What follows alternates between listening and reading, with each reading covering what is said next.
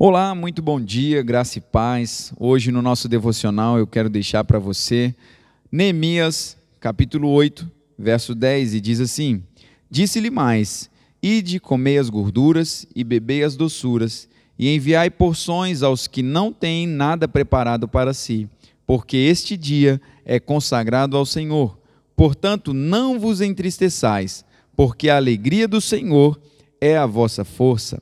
Glória a Deus, que palavra abençoada. O nosso Deus, irmão, ele é tão gracioso, ele é tão gentil. Pense no que nós acabamos de ler agora.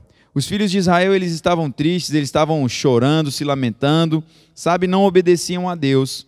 Mas enquanto eles choravam e se arrependiam, o Senhor disse para eles assim: Olha, vão, celebrem, porque esse dia que vocês se reuniram para ouvir a minha palavra é santo.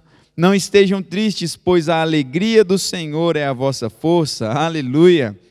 Sabe?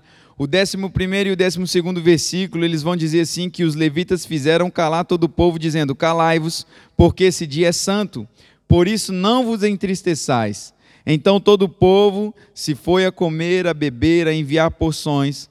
E olha o que diz: a Bíblia diz que o reino de Deus não é comida, nem bebida, mas justiça, paz e alegria no Espírito Santo, em Romanos no capítulo 14, verso 17, e é sobre a alegria que você tem nele por meio do nosso Senhor Jesus Cristo, e é agora por quem nós recebemos a expiação, em Romanos 5, no verso 11.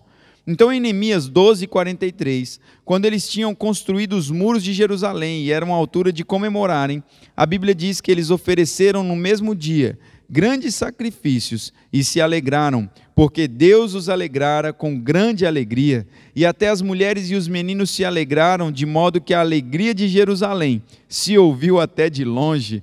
Olha só, em 1 Pedro, no capítulo 1, no verso 8, vai chamar a nossa alegria de indescritível alegria, cheia de glória. Sua alegria, irmão, ela foi ouvida de longe, olha que interessante. Eles estavam exuberantes de alegria e regozijo, apesar das coisas terríveis que podem estar acontecendo no mundo. Você pode estar cheio de alegria todos os dias e expressar com generosidade. Por isso, celebre ao Senhor a grandeza dele, a bondade, o amor, a graça, a misericórdia, todos os dias, como você nunca fez antes e não dê lugar para tristeza na sua vida. A alegria é um fruto do seu espírito humano recriado, irmão. Por isso você sempre pode, sabe, exteriorizar essa alegria que está dentro de você. Jesus ele diz assim em João 15, 11: Eu tenho dito isso para que a minha alegria esteja em vós e a vossa alegria seja completa.